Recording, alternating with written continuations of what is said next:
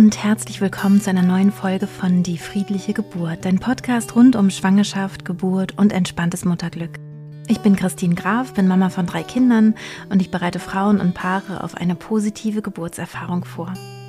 Wenn dich das Thema Geburt interessiert und du eine möglichst schöne Geburt erleben möchtest, dann kann ich dir empfehlen, dass du zunächst mit den allerersten Folgen beginnst, also etwa Folge 0 bis Folge 4. Dann verstehst du ganz, ganz viel, was die Geburt angeht und was du selber machen kannst, um deine Geburt positiv zu beeinflussen. In der heutigen Podcast-Folge habe ich jemanden zu Gast. Und zwar ist es Lea Tito, eine Hebamme, die in einer Klinik in Norddeutschland arbeitet. Und ich kenne sie auch schon etwas länger und mag sie sehr, sehr, sehr gern. Das wirst du gleich auch sicherlich merken. Und sie spricht ein bisschen über ihren Alltag als Hebamme. Was ich an Lea besonders schön finde, ist, dass sie so begeistert ist von ihrem Beruf und sie wirklich eine Vollbluthebamme ist und richtig Lust macht darauf, selbst diesen Beruf zu ergreifen. Also ich denke, auch wenn du vielleicht mit dem Gedanken spielst, vielleicht den Hebammenberuf zu ergreifen, dann wird dir bestimmt diese Folge Spaß machen. Und vielleicht hast du es auch mitbekommen, dass Hebammen es zurzeit nicht ganz so leicht haben. Es gab einen großen Streik in Berlin, ähm, ja, wo Hebammen und andere Pflegeberufe auf die Straße gegangen sind und ja für bessere Arbeitsbedingungen eingestanden sind, was ich sehr, sehr gut finde. Und auch darüber wollen wir ein bisschen sprechen, also über den Hebammenmangel und was man vielleicht tun kann, dass Hebammen wieder in den Beruf in der Klinik auch einsteigen. Ich finde diese Folge sehr, sehr interessant, sehr spannend, denn äh, vor allem geht es eben um den Alltag als Hebamme. Wie ist es eigentlich mit der Freiberuflichkeit und äh, mit der Arbeit in der Klinik? Wie kann man das so übereinbringen und wie macht das Lea in ihrem Alltag? Und so wünsche ich dir jetzt ganz, ganz viel Freude beim Hören. Und wenn du Lust hast, uns zuzusehen, gibt es hierzu auch wieder ein Video auf YouTube.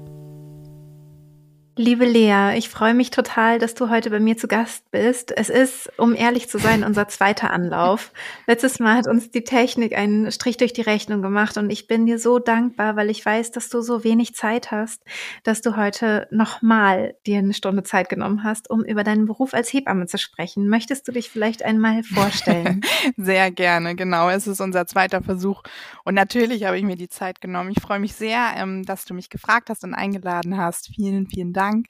Ähm, ich bin Lea, ich bin Hebamme, ich wohne an der Nordsee und ähm, ja, freue mich über den Hebammenalltag hier zu sprechen. Ich habe selbst vier Kinder und ähm, ja, durfte mit der vierten mit dem vierten Kind, quasi mit der vierten Schwangerschaft, mich auch mit deiner Methode vorbereiten. Also das ist nicht der Grund, woher wir uns kennen. Wir kennen uns schon ein bisschen länger, also davor. Aber ja, ja das wollte ich halt auch nochmal erwähnen, dass ich das auch schon genutzt ja. habe. Ja, ja, du bist sozusagen, also du hattest das mal zu mir so gesagt, ne, dass du in eurem Klinik-Kontext so die Spezialistin für die friedliche Geburt sozusagen bist und immer wenn jemand mit der friedlichen Geburt kommt, schmeißt du dich auf die Frau sozusagen, stürzt dich auf diesen Fall und äh, bist total Genau. Sobald ich lese, mit der friedlichen Geburt vorbereitet, yes, die Frau möchte ich gerne. Nein, natürlich ist ja. es sonst auch egal, aber ich freue mich immer sehr, wenn ich weiß, wie sie sich vorbereitet haben und freue mich, dass natürlich zu unterstützen. Ja, ja, total schön. Ja, wir haben uns kennengelernt, weil ähm, ich dich noch an deiner Ausbildung ähm, kennengelernt habe. Du hast mich angesprochen, ob ich nicht ähm, eine Fortbildung für euch Hebammen-Schülerinnen machen möchte. Das habe ich natürlich sehr, sehr gerne gemacht. Also auch wenn jetzt vielleicht die ein oder andere Hebammen-Schülerin zuhört, also immer gerne. Und ähm, genau, da haben wir uns kennengelernt. Und heute wollen wir sprechen über deinen Alltag als Hebamme. Und vielleicht hast du ähm, einen, einen äh, Tag, den du uns mal erzählen kannst kannst. Also du bist ja zum Teil in der Klinik angestellt, zum Teil freischaffend Hebamme. Vielleicht kannst du das schon mal alleine erklären. Warum? Wie ist es dazu gekommen und was bedeutet das? Sehr gerne. Also genau, erstmal kann ich vielleicht sagen, dass es keinen Tag gibt, der gleich ist. Also bei mir ist jeder Tag anders. Und ähm, es gibt quasi auch nicht immer einen Rhythmus. Also man bekommt sehr viel dazwischen geschoben. Ich arbeite freiberuflich und ähm, in der Klinik. Ich bin in der Klinik Itzehoe tätig. Das ist ähm, ungefähr ähm, 30 Kilometer nochmal nördlich von Hamburg. Genau, das ist ein äh, Perinatalzentrum, ein Level 1 Klinikum. Das heißt, das ist die größte Versorgungsstufe, die es gibt. Ähm, dort in dem Haus arbeite ich mit 30 Prozent und wie gesagt nebenbei freiberuflich. Das heißt, meistens bevor ich zum Dienst fahre, habe ich also auch immer andere Sachen noch zu tun. so wie Wochenbetten fahren, Kurse, Erstgespräche, ähm, Stillgespräche, wenn es irgendwelche Probleme oder Schwierigkeiten gibt, weil es einfach so ist, ähm, ja, Kinder werden, werden geboren dann, wenn sie geboren werden wollen. Und genauso ist es auch mit dem Problem. Die erfolgen natürlich mhm. nicht von 8 bis 12 Uhr oder von 14 bis 18 Uhr, sondern die sind einfach ja. den ganzen Tag 24 Stunden und sieben Tage die Woche da und dann melden sich die Frauen und dann kann ich natürlich nicht gucken und sagen, ja, ich komme in drei Tagen, sondern wenn es wirklich was Ernstes ist, muss dann gehandelt werden und dann muss ich ja. los. Ja, das heißt, du bist eigentlich die ganze Zeit auf Abruf. Genau.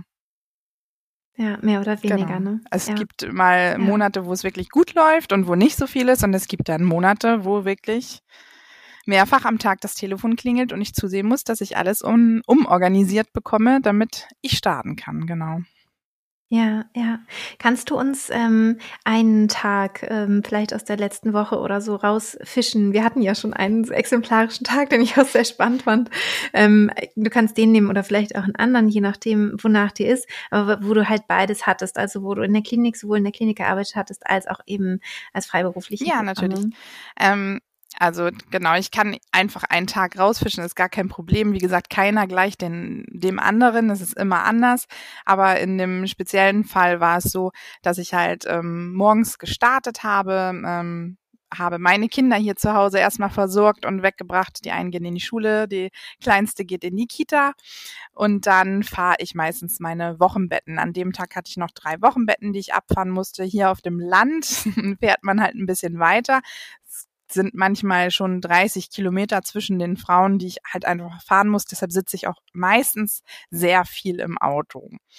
Und dann mhm. bin ich mhm. dann quasi gestartet irgendwann zum Spätdienst. Der Spätdienst fängt circa halb zwei, zwanzig vor zwei bei uns an in der Klinik. Und da mhm. muss ich natürlich auch hinfahren. Auch die Klinik ist von mir, ich glaube, irgendwie 40 Kilometer entfernt. Also da muss ich halt auch noch hinfahren.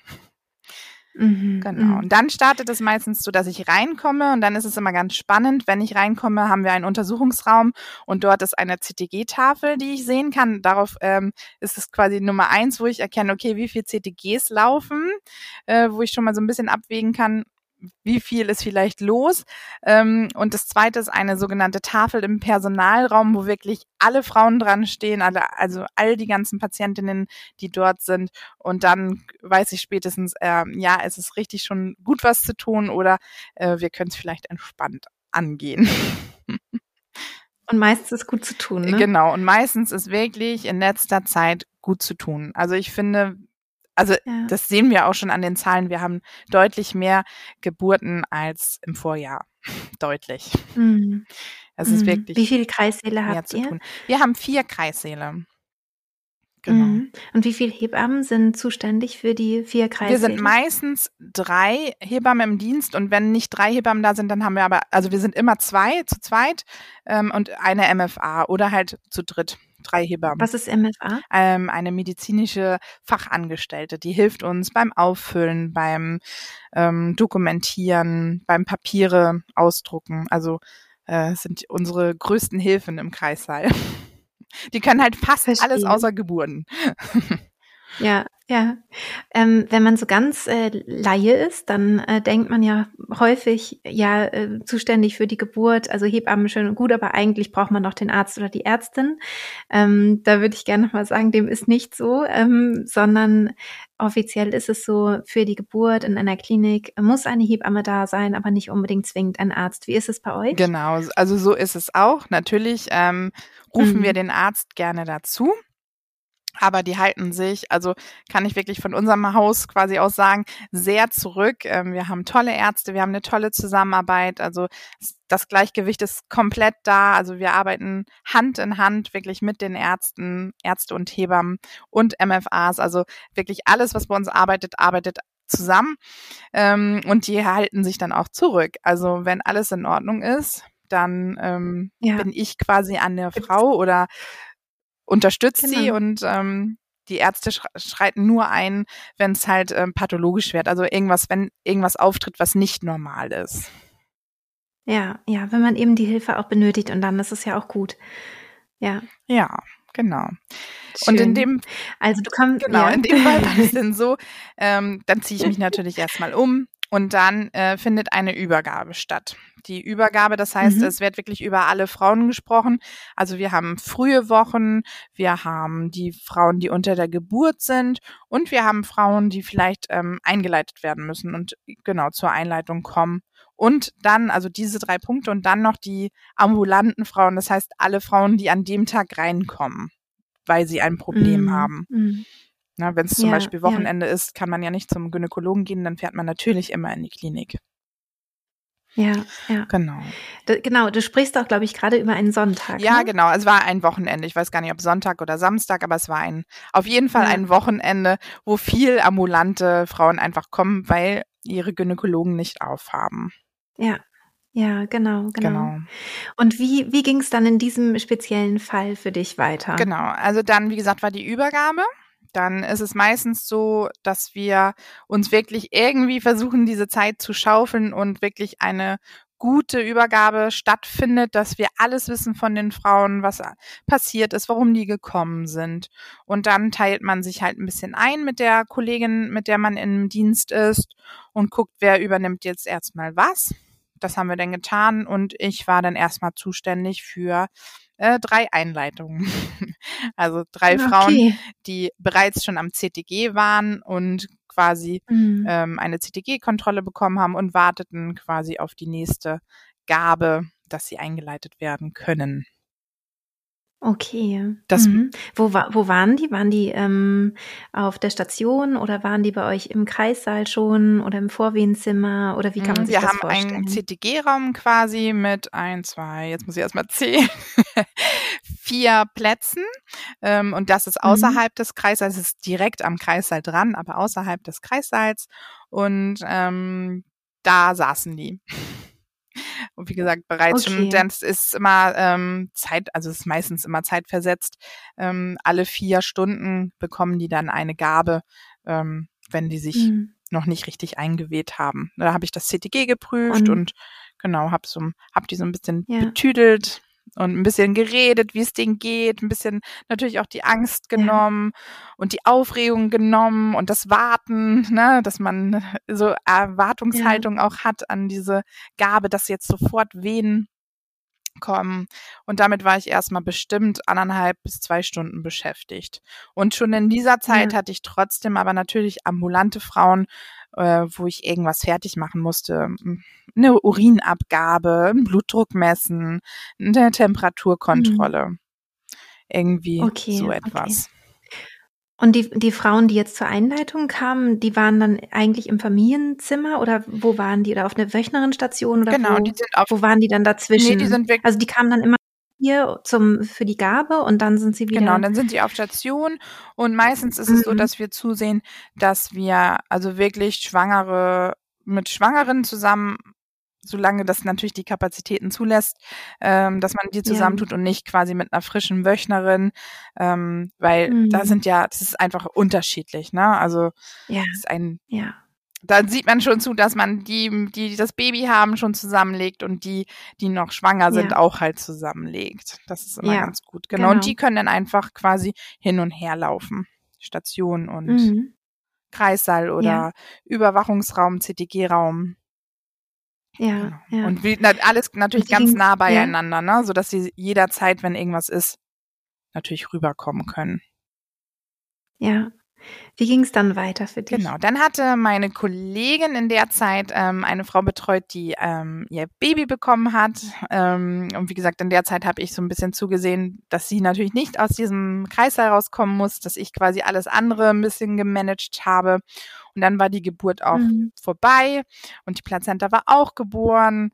Ähm, und dann klingelt es wieder an der Tür und dann kam eine Frau mit einem Blasensprung und ähm, gerade angefangenen Wehen und sie bekam ihr zweites Kind.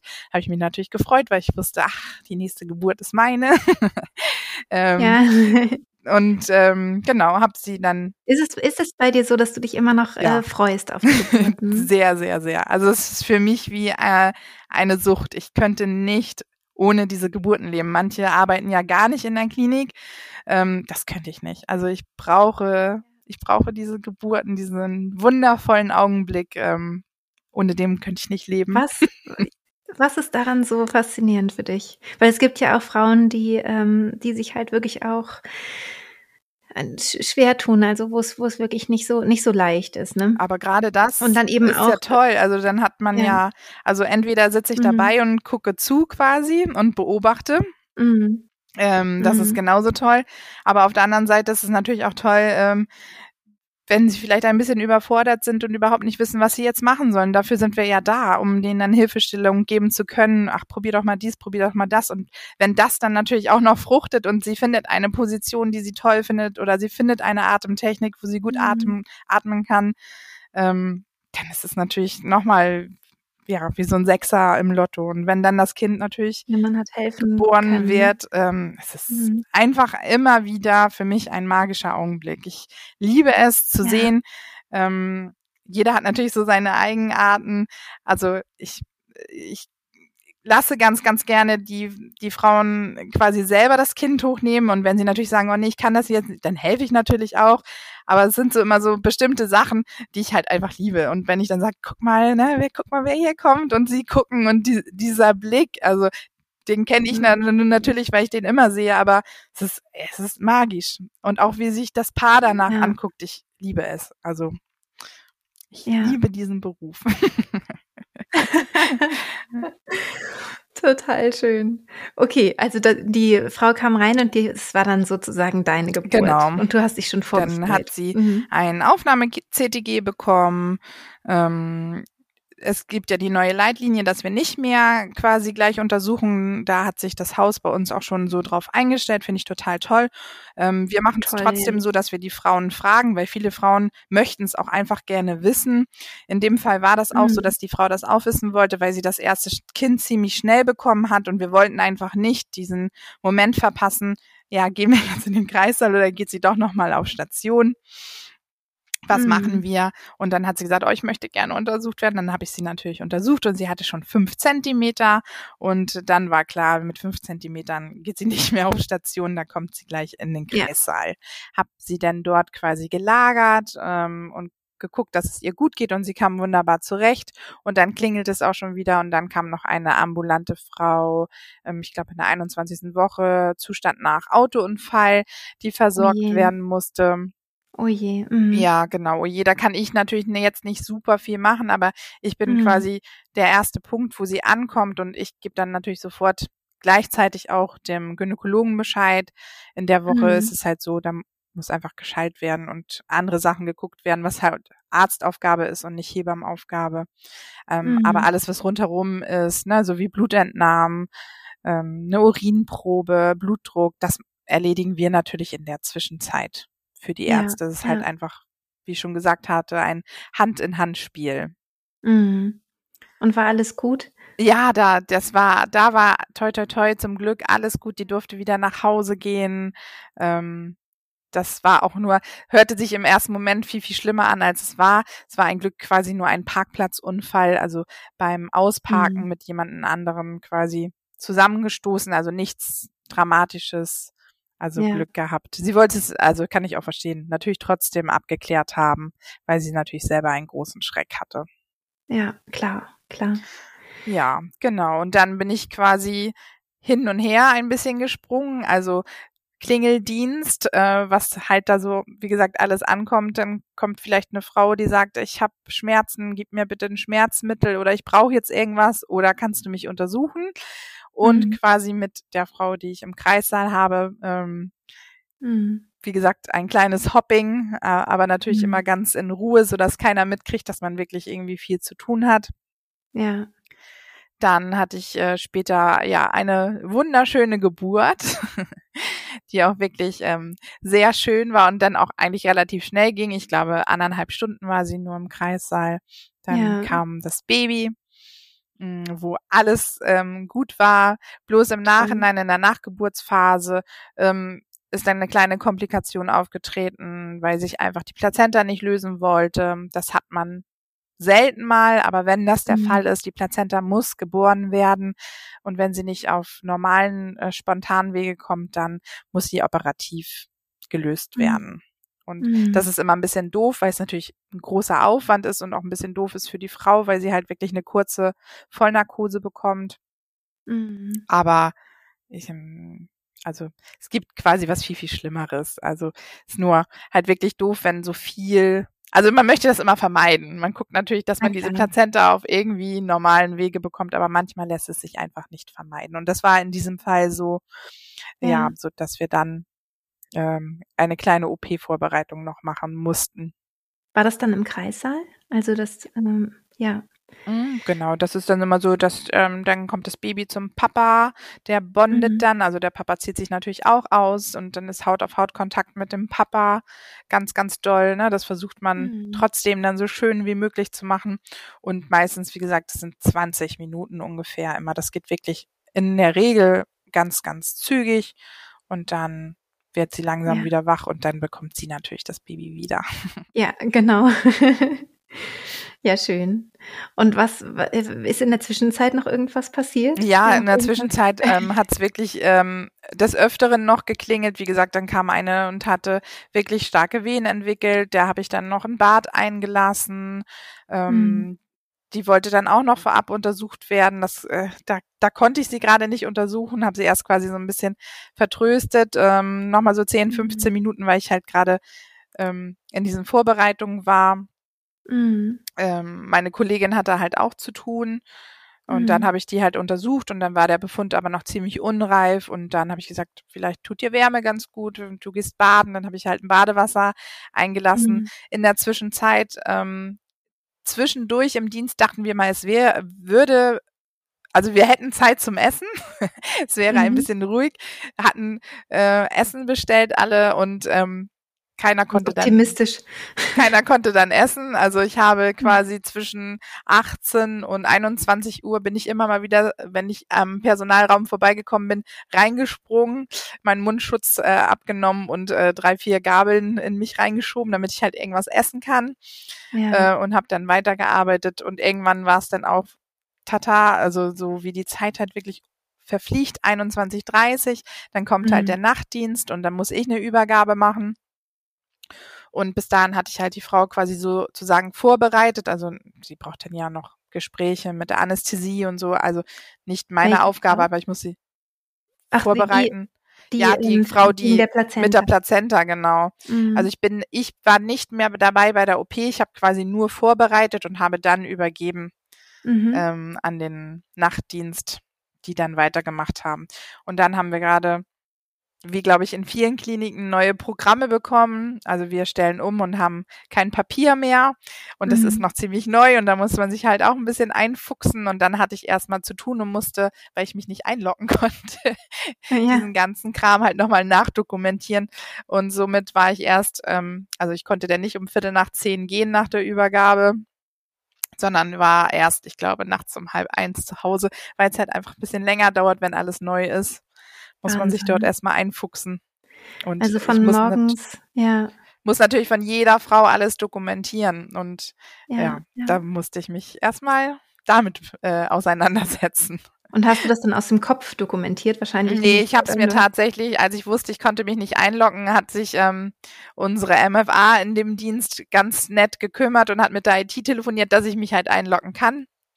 Und ja. ähm, ich habe halt alles mir auf Zettel geschrieben und habe das dann quasi nachgetragen später. Also das hätte okay. ich nicht geschafft. Also aus dem Kopf hätte ich das nicht mehr zusammengekriegt. Ja. ja Dafür ist es einfach zu viel. Ja, ja, das glaube ich. Und ähm, dann hast du also von morgens um, ich weiß nicht, wann ihr so aufsteht, aber bei mir ist es so meist halb sieben, sieben. Also ich weiß nicht, wann steht ihr so auf morgens mit dem mm, Das ist ja auch die Zeit. Also spätestens um sieben eigentlich. Genau, genau. Und genau. dann hast halb du neun ist Kara mhm. weg. Ja. Und dann lege ich los. Also ich bin Legst quasi beim ersten Termin immer so Viertel von neun, neun. Ja. Und das ist ja nicht der erste Arbeitstermin. Also so schön das auch ist, Kinder zu haben, aber das ist ja auch Arbeit. Also es ist ja nicht einfach, ich stehe auf und mache mich fertig, sondern ich versorge vier Kinder in deinem Fall. Ne? Ja. Ähm, wahrscheinlich zusammen mit deinem Mann, denke ich mal, dass ihr das irgendwie gemeinsam macht, oder? Genau, der muss ja. meistens aber ein bisschen früher los. Also wenn er Homeoffice hat, dann übernimmt er natürlich viel, viel mehr mit. Aber ja. wenn er sonst zur Arbeit muss, ähm, die müssen haben auch so ein bisschen Gleitzeit, glaube ich, aber er muss halt auch spätestens um neun auf der Arbeit sein und das heißt, er muss hier dann auch um Viertel nach acht halt losfahren. Ja, ja, genau, genau. Und das ist ja alles auch schon Work, also so, ne? Das ist ja, ja nicht, ich dusche gemütlich äh, und und ähm, nee, genau. leg meine Füße hoch und lese noch einen Artikel in der Zeitung oder so. Ja, ich sondern weiß nicht, wann ich das das letzte Mal getan habe. das glaube ich dir sofort. Und dann hast du wirklich durchgearbeitet bis nachts um halb eins. So ja, halb eins war ich zu Hause. Ja, Wahnsinn. Dann hatte ich super Glück. Ähm, ich hatte den nächsten Tag in der Klinik frei und mhm. habe dann, es sind alles ein bisschen ältere Wochenbetten, also nicht mehr ganz, mhm. ganz frische. Dann mhm. haben die alle eine Nachricht gekriegt und es gab keine Probleme und dann konnte ich die anstatt morgens in den Nachmittag verschieben. Ja. Sodass ich wirklich morgens ein bisschen, ein bisschen zur Ruhe kommen Ruhe hatte. Ja, ja. ja. Ja, ähm, was mir aufgefallen war, als ich bei euch hospitiert hatte, war, dass ähm, am Ende doch so wenig in den Hebammendienst eingestiegen sind, also dass so viele sich dann doch dagegen entschieden haben. Ähm, wie erklärst du dir das? Ja, genau, es war unser Kurs. Wir sind super viele Muttis gewesen, ich glaube mhm. neun oder zehn an der mhm. Zahl und da ging es mir, glaube ich, noch ziemlich gut. Ähm, ich habe tatsächlich auch erst im Nachhinein gemerkt, wie wirklich, also wie doll anstrengend die Ausbildung war. Also es war wirklich eine harte Zeit, aber ich habe es erst quasi die letzten Monate zur Prüfung und nach der Prüfung, als es quasi, wenn alles so von einem abfällt, gemerkt, wie kaputt ich wirklich bin oder war. Mhm. Das hat auch ziemlich lange angedauert. Das hatten einige Kolleginnen quasi schon vorab gemerkt und haben gleich gesagt, ich kann jetzt auf gar keinen Fall aus Selbstschutz äh, quasi in, in die Klinik gehen. Ich bleib erstmal zu Hause bei meinen Kindern und arbeite ein bisschen freiberuflich. Also das war quasi der eine Grund. Und mhm. andere auch ganz einfach, weil sie sich im klinischen Bereich nicht wohlfühlen. Mhm. Na, die wollten gerne in die Hausgeburt ähm, oder ins Geburtshaus und wollten da ein bisschen gucken. Ja, und bei anderen verstehe ich es halt ähm, so gar nicht, weil es ist ja nicht nur unser Kurs so, sondern es gibt wirklich viele Hebammen, die halt nicht in der ähm, quasi keine Geburten betreuen, ne? die wirklich nur mhm. freiberuflich mhm. arbeiten. Ja, ja.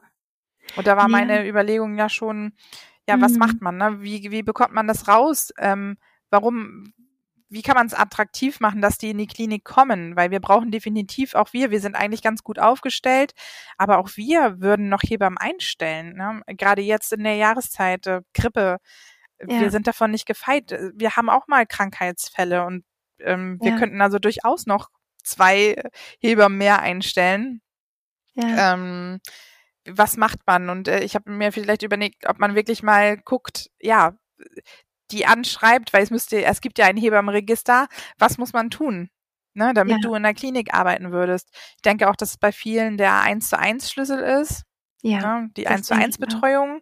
Weil das ja eigentlich sozusagen das, das Herzstück ist, ne? Wenn man nur noch, also das ist zumindest das, was ich so höre, wenn man nur noch Frauen quasi abfertigen kann, also nur noch schnell, schnell, hopp, hopp und mit viel Druck und so, ähm, dass das einfach keinen keinen Spaß macht und nur ausbrennen. Das versteht man natürlich auch. Und so wird es halt immer schlimmer, ne? Es ist immer weniger Hebammen.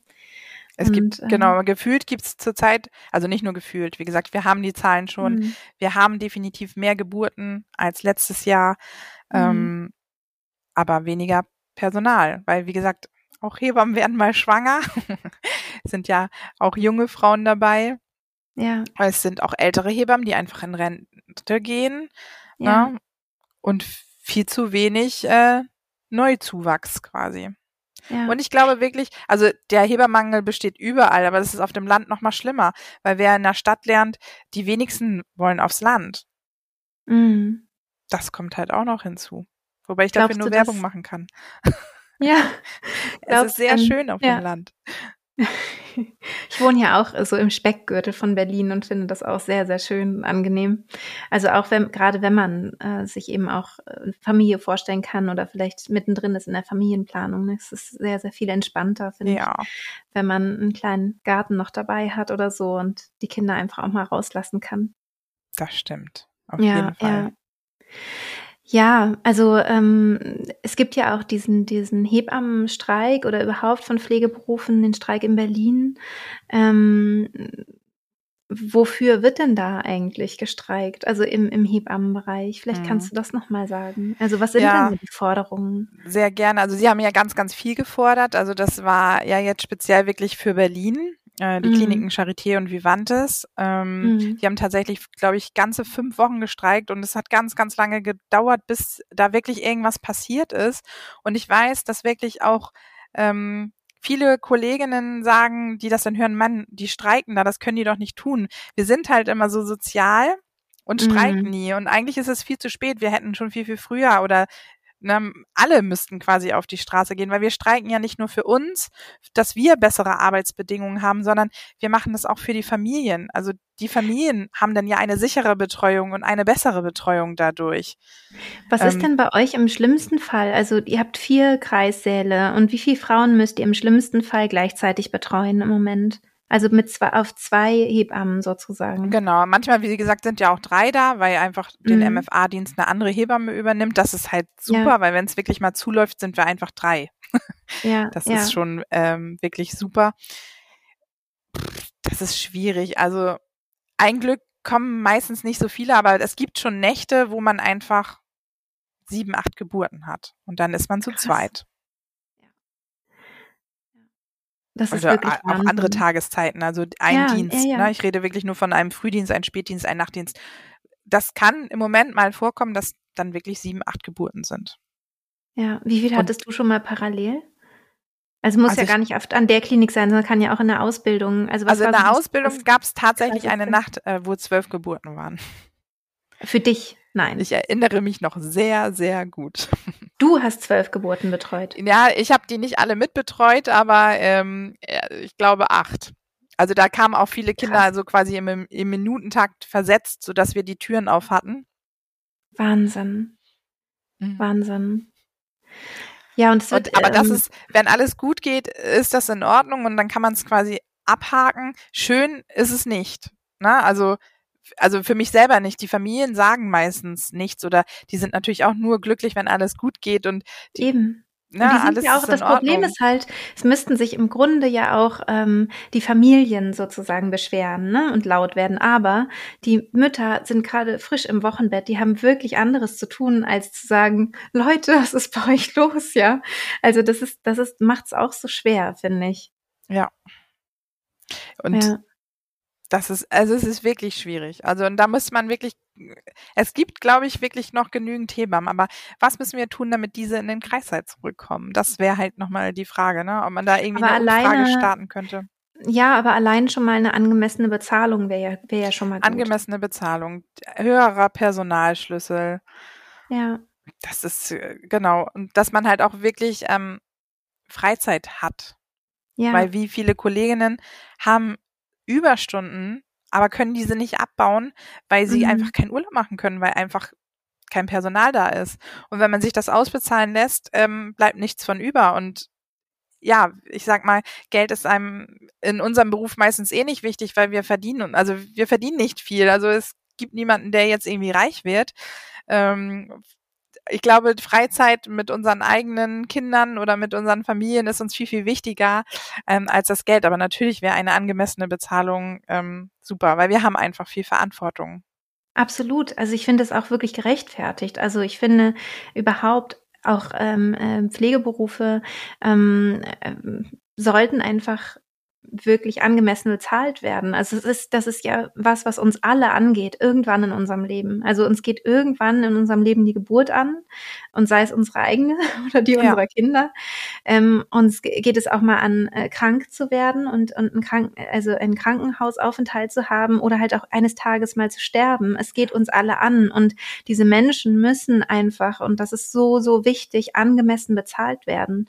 Und ich finde es gut, äh, wenn Hebammen und, und ähm, andere Pflegeberufe auf die Straße gehen und sagen, so geht es nicht. Also, weil das ist, ist ja eine Form von Wertschätzung. Und in dem, in der Welt, in der wir so leben, kommt die Wertschätzung auch übers Geld. Also auf jeden Fall. Und man hat natürlich ein anderes Gefühl, wenn man ähm, anders bezahlt wird. So. Ja, und wenn man da einfach eine Sorge weniger hat, ne? Also wenn man ja, jetzt absolut. nicht noch und wenn man Einkaufen eben nicht noch nebenbei äh, Wochenbetten fahren muss, so, sondern eben sagen kann, okay, ich habe ähm, meine Schicht im Krankenhaus und den Rest habe ich halt frei einfach. So.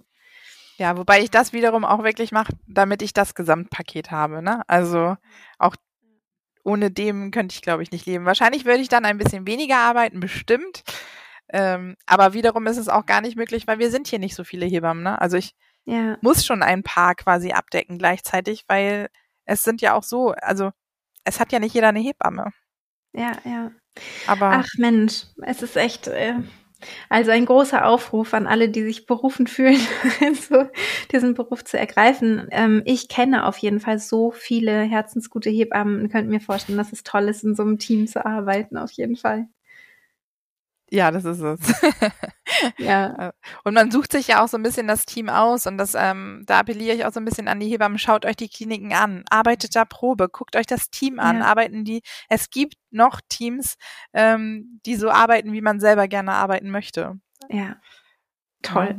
Und dass man da einfach guckt, ne, und wirklich offen ist auch für Sachen wie die friedliche Geburt. Es gibt nicht nur einen Weg, ein Baby zu bekommen. Es gibt viele Wege und wir sind dafür da, die Wege zu unterstützen und nicht den selbstgewählten Weg zu gehen und sagen, es gibt nur das so, du musst das jetzt ja. so machen. Das ist total blöd. Also es gibt viele ja, Wege, absolut. sein Baby zu bekommen und wir sind da, um zu unterstützen. Ja, ich sehe das ganz, ganz genauso. Voll schön. Liebe Lea, ich freue mich total, dass es heute geklappt hat, auch wenn wir zwischendurch wieder ein technisches Problem hatten, aber wir haben es hoffentlich gelöst. Und ähm, ich hoffe sehr, dass du weiterhin so viel Freude an deinem Beruf hast. Das wünsche ich dir von ganzem Herzen. Das wünsche ich auch den ähm, Gebärenden, die zu dir kommen in deine, in deine Hände. Und vielen, vielen Dank, dass du heute hier bei uns warst und dass du diesen Beruf machst. Ja, vielen Dank. Und wie gesagt, sehr, sehr gerne. Ich hoffe, dass ich das bis zu meinem Lebensende durchhalte, wollte ich gerade sagen. Ähm, Self-Care ist dann natürlich ein wichtiges Wort und das ähm, habe ich mir groß auf die Fahne geschrieben. Ich werde im Jahr öfters Pause machen und meine Akkus wieder auftanken, um für alle Familien dann da zu sein. Ja, und es haben alle was davon. Die eigene Familie hat was davon, ähm, der, die ähm, Kollegen im Beruf oder was man auch immer beruflich macht und man selber natürlich auch. Also es ist für alle Win-Win-Win-Win, wenn wir genau. auf uns genau. achten. Danke dir, liebe Lea, und alles Gute. Danke dir auch. Vielen, vielen Dank.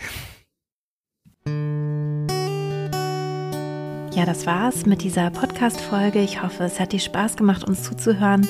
Und schreib uns doch gerne auch auf Instagram, ob du Lust hast, häufiger ähm, ja, so ein bisschen Einblicke zu bekommen in den Beruf ähm, von Hebammen oder vielleicht auch Gynäkologinnen oder Gynäkologen in der Klinik oder was auch immer dich interessiert. Dann ähm, würde ich mich natürlich freuen, dir solche Interviews dann auch in Zukunft ähm, zur Verfügung stellen zu können. Wenn du magst, dann schau auch gerne auf meiner Website vorbei www.die-friedliche-geburt.de. Da findest du alles zu meiner Arbeit, die über diesen Podcast hinausgeht, nämlich wie man wirklich meine Methode erlernt. Du kannst gerne auch den kostenlosen Schnupperzugang mal ausprobieren, ob das vielleicht was für dich ist. Und dann freue ich mich sehr, wenn ich dich an die Hand nehmen darf in dieser wichtigen Zeit, wenn du gerade schwanger bist. Hab nun einen schönen Tag, einen schönen Abend und bis bald, deine Christine.